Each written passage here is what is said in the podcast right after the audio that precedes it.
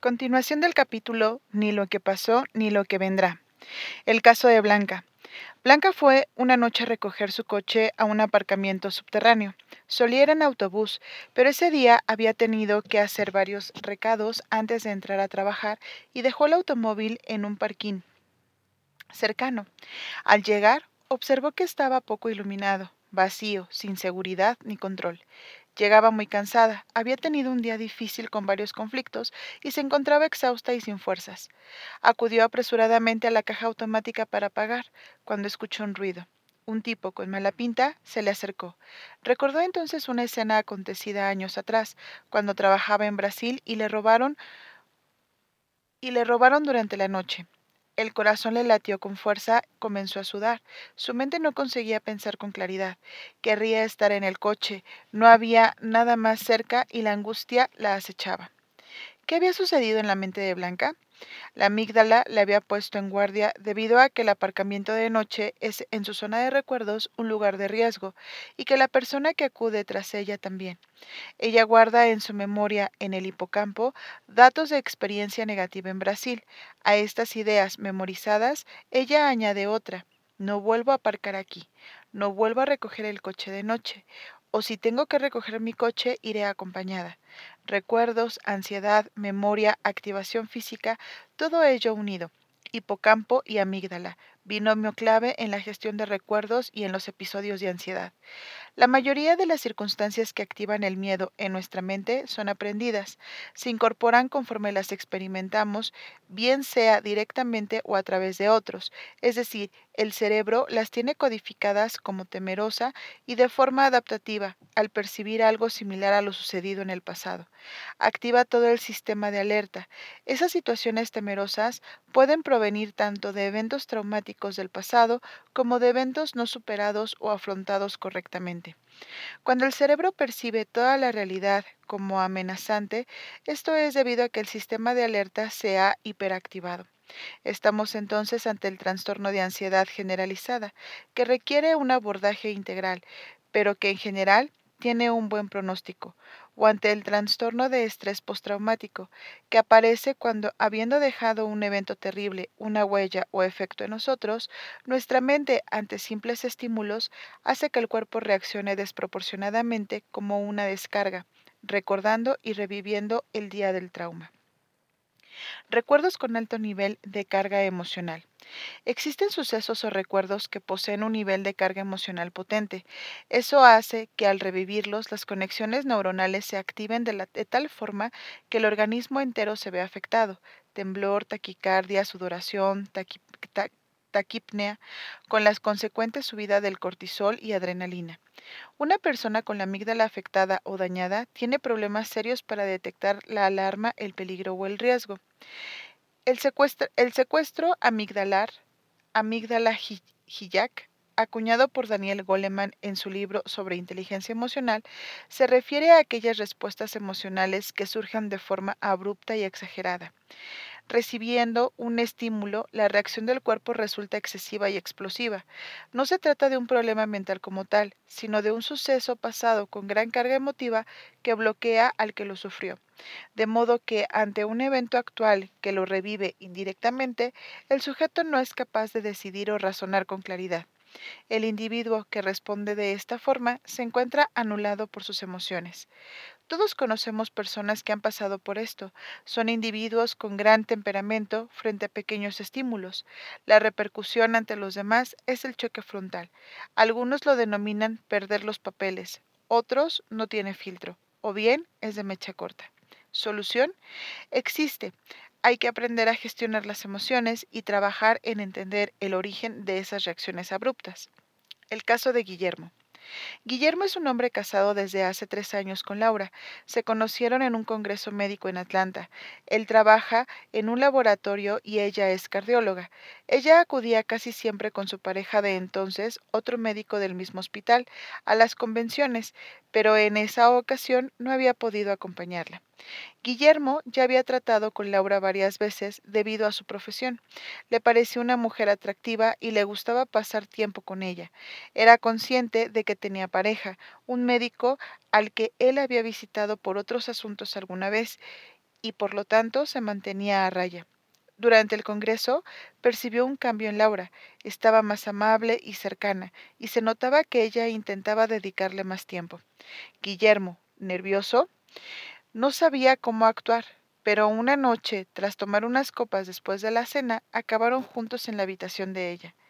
Guillermo, confuso, quería saber qué sentía Laura, qué iba a pasar con su novio demasiadas preguntas. Guillermo era pasional, impaciente y necesitaba solucionar su dilema sentimental. Ella le explicó que la relación estaba rota con la persona y que iba a cortar a la vuelta. Así fue. Pocos meses después, Guillermo y Laura formalizaban su relación, pero al ser él muy celoso, no soportaba que ella acudiera sola a los congresos. A la mínima que alguien se acercaba a ella o intentaba invitarla a cenar por temas de trabajo, tenía reacciones explosivas y desproporcionadas, difíciles de controlar. Su excusa siempre era, pasó conmigo, podría pasar con otro. Guillermo sufría de secuestro amigdalar por este tema. Estímulo, reacción inmediata y explosiva desproporcionada, incapacidad de gestionar la realidad, parálisis, bloqueo o agresividad cegado por la emoción, arrepentimiento o perdón, en el mejor de los casos. ¿Cómo hacer frente a un secuestro de la amígdala? Hemos visto cómo funciona el circuito. Busquemos ahora una solución. Imaginemos que somos electricistas de la mente. Lo más práctico sería lograr un cortocircuito. Veamos cómo. 1. Analiza. ¿Qué estímulo es el que te dispara? Conocerse es clave en estos casos. Sin miedo, acude poco a poco a la causa. ¿Es una persona, una cara, una situación, percibir algo amenazante? Puede ser la visión de la sangre, una conversación sobre un tema conflictivo, un pensamiento que cruza la mente, una actuación de alguien de tu entorno que te diga no a algo que esperabas con ilusión. No importa el origen, pero necesitas conocerlo. 2. ¿Qué sucede en tu cuerpo? Verás que ese secuestro va acompañado de sintomatología física. Intenta fijarte en cómo se encuentra tu cuerpo justo antes, cómo te sentías físicamente en los instantes previos a la explosión emocional y los signos físicos que surgen en tu cuerpo durante el proceso, taquicardia, hipertensión, subida de temperatura. 3. Fíjate en alguien de tu entorno a quien admires. ¿Cómo reacciona en situaciones parecidas? ¿Cuál es su peor versión ante la frustración o el enfado? Tener un modelo de identidad en quien buscar referencia en momentos difíciles es una gran ayuda. 4. Cortacircuita ese bucle explosivo. Es complicado, a veces existen sistemas muy formados e instalados en nuestras reacciones que nos impiden ejercer control sobre ellas. Ser consciente de ello ya es un avance. Si consigues darte cuenta y frenar por un instante la cascada que está a punto de surgir, aunque sea por unos segundos, estarás ganando. En ese lapso de tiempo intenta respirar profundamente, lanza un mensaje positivo a tu mente, en tu, un tú puedes y un adelante. La mente precisa aproximadamente entre uno y dos minutos para desbloquear un estado emocional tóxico. Por lo tanto, cualquier victoria, por pequeña que sea, se acerca al triunfo. 5. Pide perdón. En esos instantes de descontrol uno reacciona mal y dice cosas que no piensa realmente. La inmensa mayoría de las personas se arrepienten de sus reacciones y comentarios tras esos sucesos. Ten la humildad necesaria para disculparte e intentar solventar el posible daño causado. Perdónate a ti mismo, porque quizá percibas esa reacción como otro fracaso y no es bueno enroscarse en la sensación de culpa. Supéralo, proponte conseguirlo la vez siguiente y busca herramientas para ello. El caso de Gustavo. Gustavo acude a mi consulta porque hace dos días, cuando volvía de una reunión en Londres, justo después de subirse al avión de vuelta a España, empezó a notar opresión en el pecho y la falta de aire junto a una sensación de pérdida de control sobre sí mismo. Intentó llevar a cabo técnicas de relajación dentro del avión, al tiempo que una azafata le ofrecía una tila y trataba de tranquilizarle. Permanecer en el avión le resultaba insoportable y sentía la urgencia de salir de ahí a toda costa. Pese a todo, aguantó a duras penas las dos horas de vuelo y tras aterrizar, mareado y angustiado, acudió a los servicios de urgencia donde le explicaron que había sufrido un ataque de ansiedad y que debería acudir a un psiquiatra y tomar medicación. Ya en mi consulta me cuenta que ignora lo que le ha podido pasar. Reconoce que efectivamente tiene estrés, pero que lo sucedido en el avión no le había pasado nunca, y lo describe como el peor momento de su vida. Me cuenta también que lleva un año viajando casi todos los días de la semana por motivos laborales. Apenas puede ver a su pareja entre viajes y reuniones. Duerme poco debido al jet lag y todo ello le lleva a estar cada día más nervioso e irritable. Gustavo pone el foco en lo sucedido en el avión. No quiere que le vuelva a pasar. Yo le explico que está sometido a un estrés excesivo, que el estar constantemente alerta ha derivado en una alteración de, de, su sistema de supervivencia que ha disparado los niveles de cortisol en su organismo para ayudarle a superar las situaciones tan exigentes a las que se enfrenta en su día a día. Gustavo describe un nerviosismo constante y que empieza a tener fallos de memoria. Ocasionalmente nota un adormecimiento en los dedos y en las manos, taquicardias y la falta de aire en los pulmones. Le explico que está en un momento de crisis, que sufrió un ataque de pánico en el avión y que su cerebro se encuentra vulnerable, por lo que podría volver a experimentar otro ataque si continúa actuando de la misma manera.